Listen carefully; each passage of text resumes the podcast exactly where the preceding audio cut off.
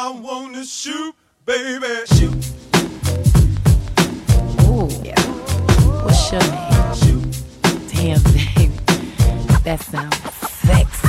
Uh, here I go, here I 啊，go. 啊大家好，欢迎收听这期的《黑水公园》，我是艾文。《死侍》是一部非常特殊的超级英雄电影，也是今年最受期待的影片之一。中国内地没有过审而无法上映。作为《X 战警》的外传，这部电影在三天内就已经拿下了一点三五亿美金的票房，打破了 R 级片首周票房纪录。《死侍》正片和预告片一样，充满血腥、暴力、色情和黑色幽默。换句话说啊，就是非常好看。还是聊死侍，为什么要聊死侍？咱们之前说过，那个死侍作为一部限制级的这个超级英雄电影，已经无缘内地市场了。但是咱们做那期节目的时候，金院长就说他作为一个资深的漫威迷，他一定要去香港去看。结果他还真看了，看完今天就是回来给咱们讲讲啊这电影，咱就因为这个不会在咱们内地上映，咱也就没有什么剧透可言了，就是咱就让他可劲儿给咱讲讲剧情。这两天看你的朋友圈是你是刚刚从香港回来，对对对，刚从香港看完《死侍归来》。真的是你是一个人去的吗？对啊，就是这个也没有这个女粉丝来。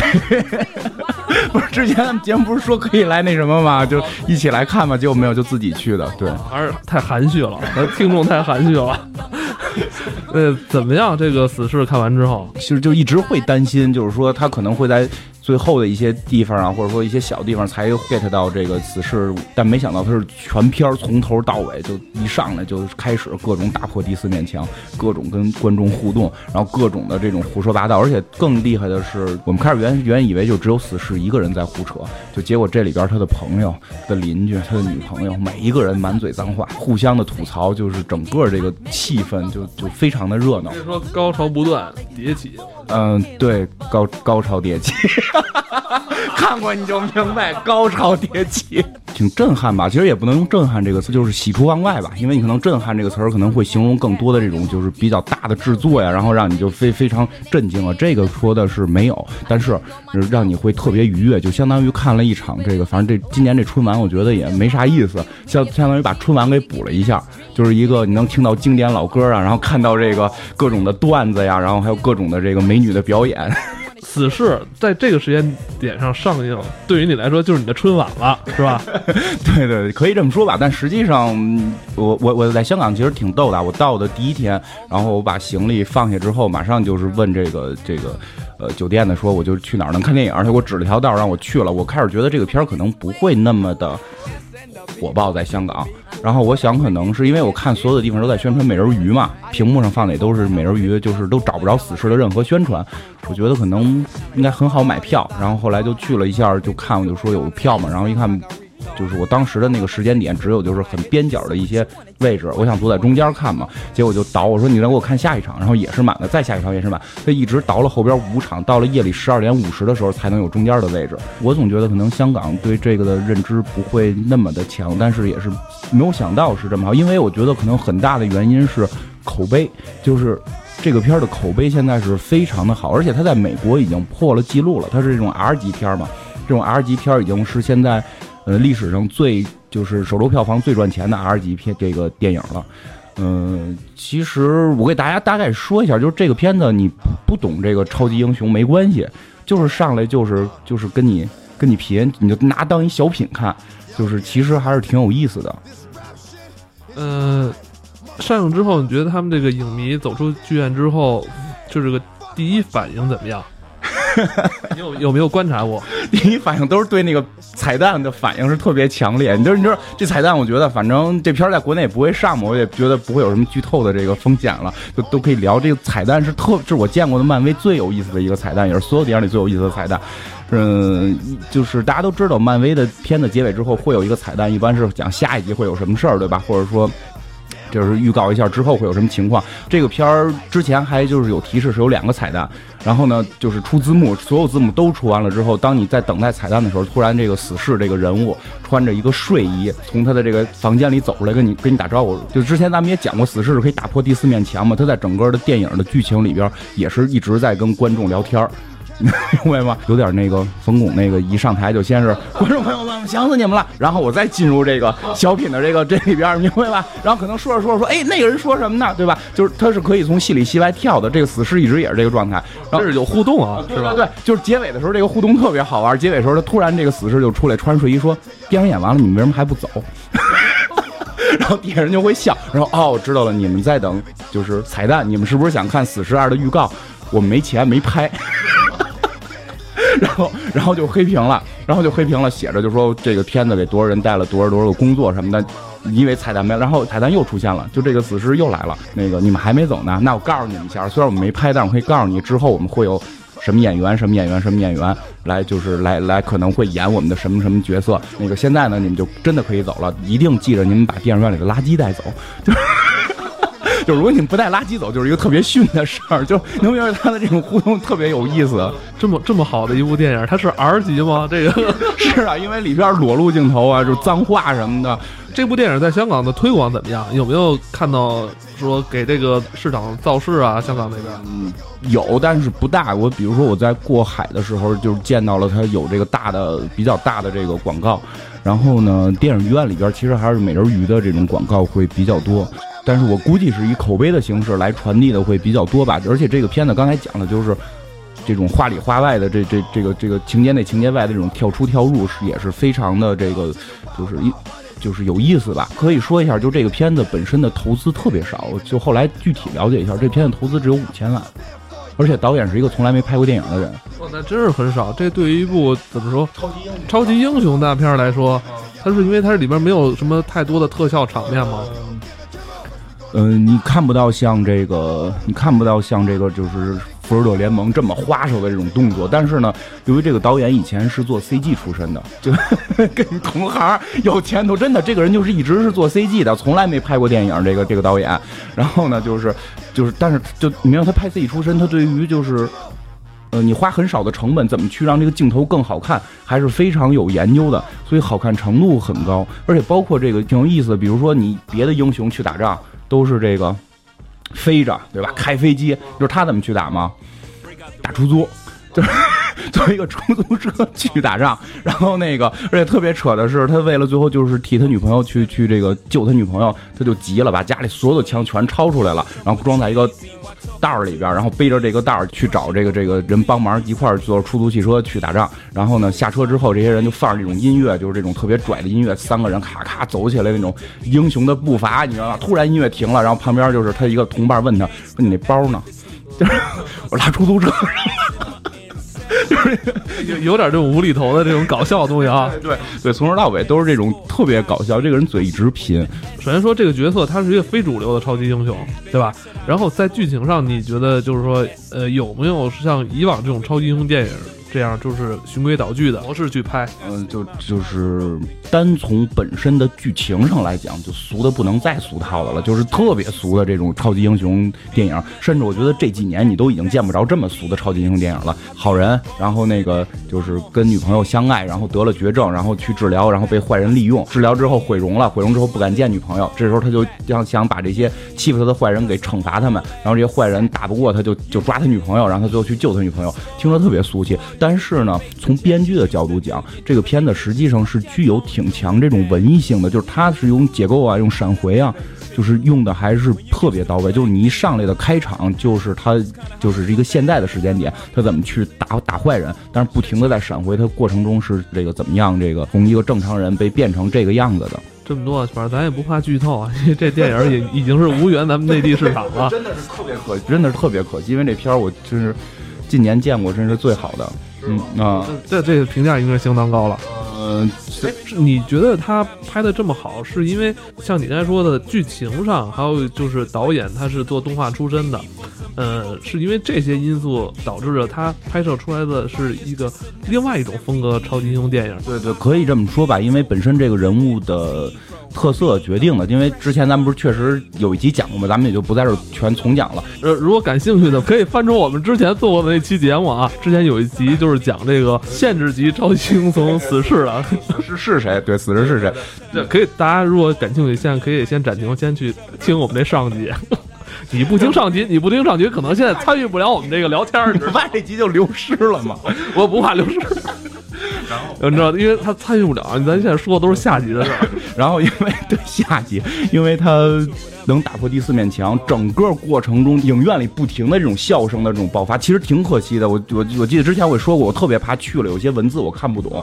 呃，广东话配音还是英文配音？配音，但是是那个就是繁体字，但是有些的有些他这俚语就扑就老有扑街扑街，到后来我听见哦扑街是 fuck，就就这种翻译你可能得那你挺怪的，你好像是在电影院看一个盗就是盗版。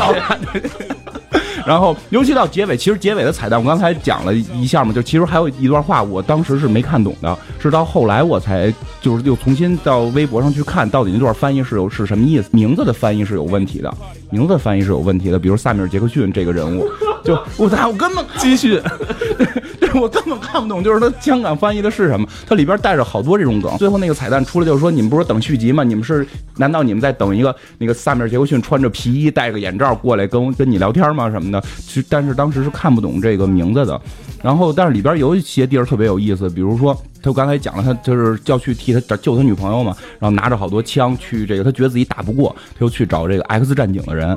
这个 X 战警不是在一个大的屋子里边这个这个生活嘛？然后那个大的屋子里边开门的呢是一个小女孩，就是一个小女孩吧。然后呢里边答话的是另外一个刚力士，就是一个英雄。这个片里边超级英雄就是那个 X 战警指出来这两个人，然后这会儿在敲门的死士看见是女孩开门，他就说：“这么大屋子就你们俩人，是不是摄制组没钱再再雇别的演员了？” 你们会不停这么吐槽。包括刚力士抓他的时候，抓他的时候就说：“我要带你去见超教授。”他就问，就问是哪个演员演的？是那个年轻的还是那个老的？就你们 X 战警都时间线都已经混乱了，你你们能不逗我了吗？这个演员演过那个绿灯侠，他也在不停的吐槽绿灯侠，就是说的在给他就是做那个打打打针，让他变成有超级英雄之前，他还说这回你们能不能不给我穿绿衣服？就。这 这个跳跃性还真是挺强的。如果是不是对这个系列很熟悉的这个影迷，可能好多梗他看不出来，是吧？对对，就有一些梗会看不出来。但是呢，一些大众的梗，其实你还是也能看懂。比如他之所以被禁的，就是他表现他跟他女朋友的这个爱情的故事，其实还挺有意思。就是，哎，我真的在这方面，我觉得还多聊两句，我也受到了一些启发。就是以前我们的，我早些年也是文艺。青年也看那些什么野草莓啊、广岛之恋，就看这这这这种玩意儿吧。我就觉得，包括那个两小无猜，看过吗？这种爱情还是憧憬的。当然，这个死侍里边这个爱情是什么呢？他女朋友是个妓女，然后上来就开始聊钱，说二百块钱行吗？说四十五分钟来吧，明白吗？然后一发定终身，然后俩人就特别爽，然后就就用一个蒙太奇来来展现，就说的今年是圣诞节，所以他们穿着什么衣服，然后今天是这个中国的春节是狗年，所以我们应该用一个什么样的？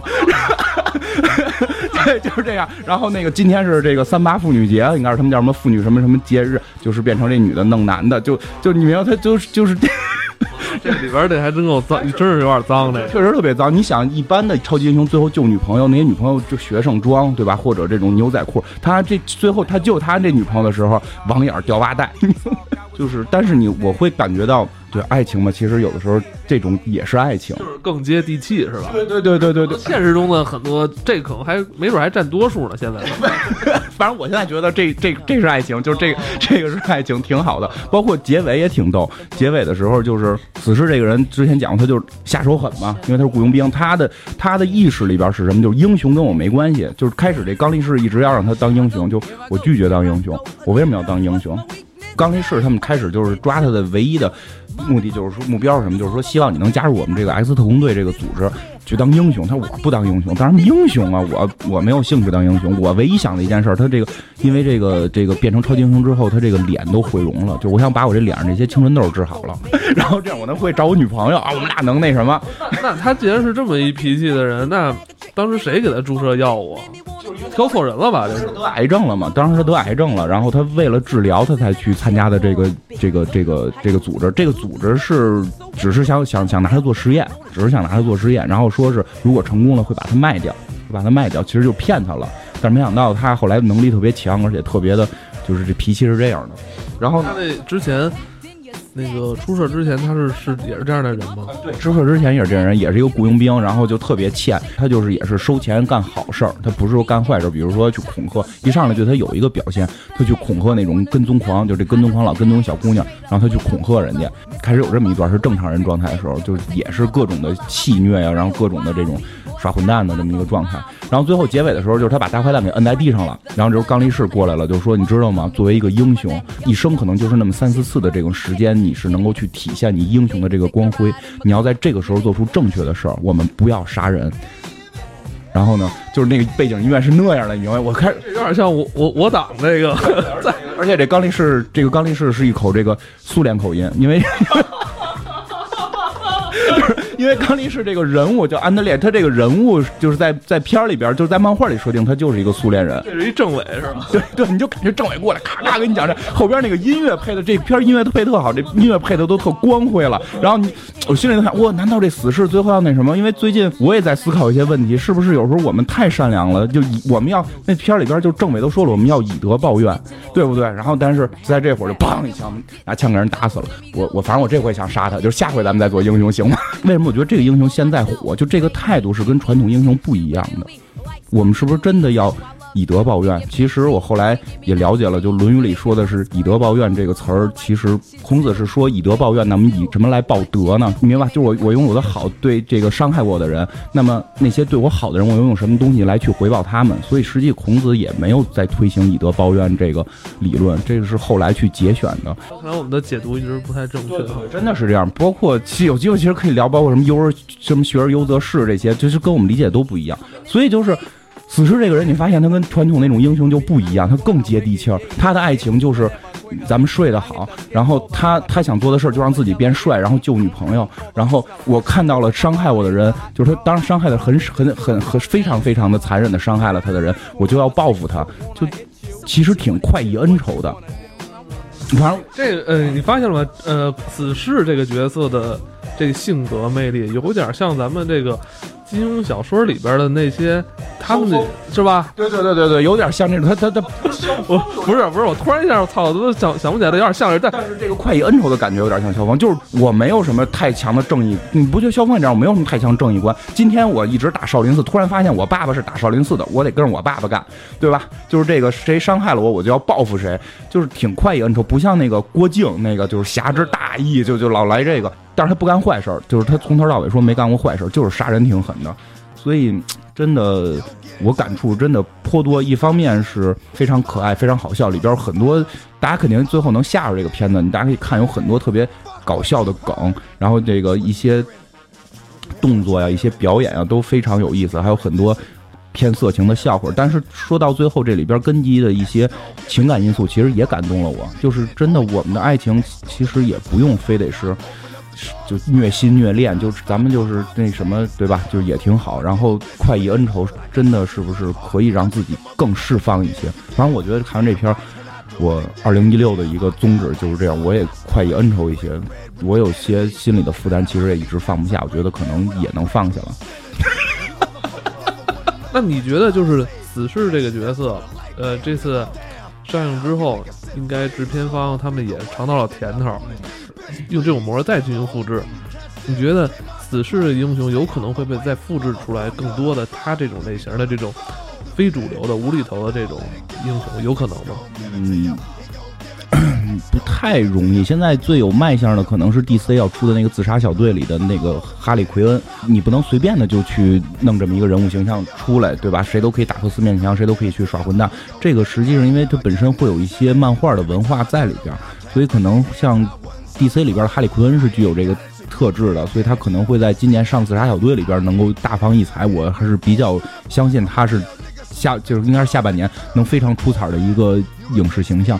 但是 就是正好前两天我看了一个《银河护卫队》的一个导演就批评死侍，他只花了五千万，一个周末就是一点一点二五个亿，就一定会出现大量的复制。但是我估计不太会说复制成功，这个是挺难的了。而且不得不说，就是这个片儿的诞生的这个过程，其实挺曲折的。其实我想聊聊这个，也能看出就是为什么中国的电影我总觉得不太好的原因。其实大家可以思考一下。当然，大家听这节目的估计思考完了也没有什么用。就是刚才讲到了这个片子，的导演是第一回拍电影。他的整个经历，实际这个项目早就立了，但是一直没有往下推进。然后包括这个人物，就死侍这个人物在《金刚狼一》里边出现过，然后呢，就基本被毁了这个人物形象。就是他那个大官邸，嘴最后因为特别皮嘛，做嘴被封上了，然后那个又能放激光眼，然后手里还有两把刀什么的。嗯，这个人物形象基本上是这个漫画粉丝心目中的形象差距过大，这个形象被毁掉了。然后，但是呢，大家就是就是又又对这个有认知，就是说。就希望他能拍，所以这个这个这个福克斯高层呢就就是很犹豫这件事儿。然后这时候这个这个导演就是现在拍片的这个导演，他是一个做 CG 的嘛，据说在好莱坞还算有点名气做 CG。他跟这个演员就跟这这个演员两个人去做了一个试映片儿，就做了一个小片儿，动作捕捉。这个导演当时是做 CG 嘛，就是用 CG 来做了一个大概十来分钟的一个片子，就拍死侍在一条高速公路上怎么去去杀人，怎么在车上去杀人。你们这个片儿应该是没人给他钱，他就自己做的。做了之后放到了这个社交网络上，结果得到了大量粉丝的这个认可，就认为这个是我们要看的死侍，而不是《金刚狼》里的那个死侍。他是好莱坞的后期制作人员，但他不是导演。他也完全，他完全就是自发兴趣的去去做这个角色的一个十几分钟样片，是吧？你可以这么理解。当然，这种自发性质，他毕竟他是一个在圈里边有点名气的时候，他也认识那个演员，所以他们两个可以合作来做这件事儿。但确实并不是说什么有一个财团就就让这个一个电影公司就要求他们先要做一个试映片的，就是他有自发性的。然后做完之后，大家看，OK，我们要的是就是网友的反应，就是我们要的是这个死尸，而不是金刚狼里的那个死尸。所以呢，就这个。这个这个福克斯高层就觉得，哎，是不是可以用这个从来没拍过片儿人来拍一个试试？这个这胆量还是挺大的，我觉得就是非常非常之大。然后就就现在就炙手可热，R 级电影现在票房 R 级掉第一，这个你你你能理解美国的这种宽容性，他们能够放出多少真正的人才来？其实真的，这个是我们觉得可以值得思考一个问题。包括之前前几集也提到过，其实这集可以多说点。我们想想，我们现在觉得炙手可热的那些电影导演，有几个是科班出身？昆汀·塔伦蒂诺是录看录像带的，对吧？就录录录像厅看录像带，他长期的看录像带，租录像带，他知道用户喜欢看哪样的，对吧？他知道哪种租出去的多。据说昆汀·塔伦蒂诺当年是看了好多七十年代的港剧。所以他拍出杀死比尔那种东西，对对，你 明白吧？明白吧？就他好莱坞能接受这种人，然后包括那个，你也别小看现在字幕组这帮人，也不要小看咱们这种做节目的，包括咱们《火星人进攻》那个，不就是做咱们这种广播节目的人，最后一一击成名嘛？包括那个那个叫什么史泰龙，史泰龙最早是不是电影圈的人？他就自个儿写了个剧本。写了个剧本，他就给那个制片方看嘛，就洛基嘛，然后他就说：“我唯一一个要求，我演，就我不要钱，我演。”包括据说那个詹姆斯卡梅隆的那个《终结者》也是，就是他当时已经拍了一部电影，但那部电影基本上就是他完全没有任何的制作权，就他挂着电影的名，是制制片方一直蹂躏他，然后整个指导都不是他指导的，然后他在这个过程中特别痛苦，然后就发烧了，然后做了一个梦，梦见。未来的地球来追杀他，他用这个写了个本子，然后也是以非常便宜的价格卖给了这个制片方，但是要求是必须他自己导。凯文龙的这个职业导向完全以为他做梦。你会发现，真的美国对这种东西的宽容性有多大？包括我还知道一个这个导演的名字我记不清了，就是拍过什么类似于《暖暖那寒光》啊，成为约翰强马诺维奇那个那个导演也非常有名，名字我现在记不清了。他以前是就是跟一堆哥们儿玩滑板的，然后他滑的比较次，然后那帮哥们儿说你滑这么次，你就给我们拍吧。然后他就拿那个 DV 去拍，然后后来被一个叫什么索尼克钥匙的这么一个乐队看相中了，说你可以给来给我们拍 MV。然后他最后进入好莱坞，就是他是有一套的这种教学体系啊什么的。比如说，马丁·西克塞斯一直是这个电影方面的这种，就是导演方面的这个教育者嘛什么的。呃，在大学里教课，但实际上真的你要看，其实很多东西都是野路子出来。就是你这么咱们这么一琢磨，发现好像，嗯，像他们电影文艺界，包括这个商界的很多，你说真正到这个金字塔顶端的这些领军人物。他都是都是这个旁门左道最后出来，对，其实这对就是他的宽容性，就是这种野路子，因为他们美国嘛一群，因为他们不循规蹈矩，所以他们做出了别人做不出的这种成就。你说这个非常对，就是这样。就是我有一个哥们儿在美国学音乐，拿了拿了这个奖学金去的，上了一年多就被劝退了，就是说你在这儿学完了，你学到博士有什么用？你现在去好莱坞自个儿历练吧。就是他们其实更看重的是这种东西，就包括说此事这个导演，他并不是从来没涉足过电影，而是没当过导演，他常年的是做 CG。其实这个真的是一个挺大宽容性的，就对吧？就你的工作中，你应该能体会到，其实怎么说，这是被乙方被需求方，他这次终于有一次，他可以去做甲方，可以去他自己来去策划主导，说这事儿该怎么干。对，其实我相信你的工作中经常也会遇到你你的甲方是个小说白了，有时候我干的那些事儿，他们让我干些事儿，其实我都明白，但我这没办法，我只能装傻，说你让我干就怎么干吧，是吧？只要你给我钱呢，对吧？对，就是这样。你然后你去跟领导说你也想干这个需求方的事儿，领导说你又没干过，我觉得你没戏，对吧？对吧？需求方的这个工作超过现在他们我认识所有需求方的人，对，但是但是我我去很多地方都聊过，就是说你没干过，你没有经验。但是你看美国的宽容性，因为你在你在这种所谓的乙方或者说这种接需求方做的时间长，其实你能从另一个角度看，真的这个导演把 CG 用的简直是非常低的成本。长期做后期，他知道这成本，他可以控制好这成本。对对对，其实这是我觉得中国电影需要的这种宽容性。制片人的话跟他聊预算，一下这这都是这都是省钱，到处都是省钱。以前那些导演不懂，这怎么着得拿一千万吧，那得两千万吧，是吧？都得这么来。对，这片儿你能看出来，其实看着特别小成本。嗯，咱咱们之前说到，就是死侍他是这个 X 战警战队里边的一员，他属于非主流的这个非主流的其中的一个。完了。呃，今年好像 X 战警还有新作《天启》是吧？我看是，呃，现在的上映日期应该是在今年的五月底。呃，不知道他有没有引进这片子？这个这个应该能引，这这应该还可以是吧？这肯定是。嗯嗯嗯嗯嗯。三月份，呃，二月份有这个死侍作为这个前站之后，五月五月底这个也也可以说是为五月底这 X 战警天启在做做一部分预热市场。现在等于现在。上半年虽然大片多吧，但是死侍这个角色还是有一定号召力的。对这个 X 战警这个品牌，主剧情肯定是大概能知道，从名字也能听出来，就是打天启这个人嘛。就是这个片子应该还是属于 X 战警前传。实际上，福克斯拍的这个。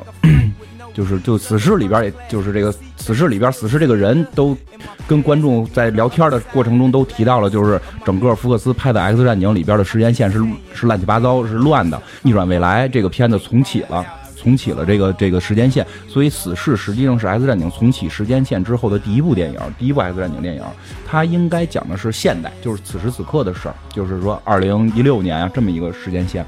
但是呢，要上的这个天启呢，实际上是在这个时间线之前，是八十年代的事儿。他应该讲的是八十年代的事儿，讲的是这个，就是有一个人叫天启，他是这个从这个活了好几千年吧，就就就从埃及时候就活下来了，特别就是反正能力特别强。然后他控制了变种人，然后他们是成为他的天启的四骑士，有四个人，然后跟着。这跟那个神话故事里边那个天启四骑士是一样的吗？呃，就是《X 战警》漫画里边讲的就是说那个神话故事里的天启四骑士，说的就是他。啊，就说的就是他们四个骑士，这回应该有什么万磁王，然后这个风暴女，还有这个大天使，然后和这个灵蝶，应该是这么几个人吧。然后对抗的呢是这个以变形女和这个 X 教授联合的这个 X 战警。变形女不是原来是坏人嘛，就是这些好坏的这些人捆捆绑在一块儿。去对抗，然后可能能会出现的就是什么小秦格雷，然后小镭射眼，就这些人会从全都重新来。实际上，这个片儿应该跟死侍会有一定的就是距离，就是这两个现在不在一条时间线上。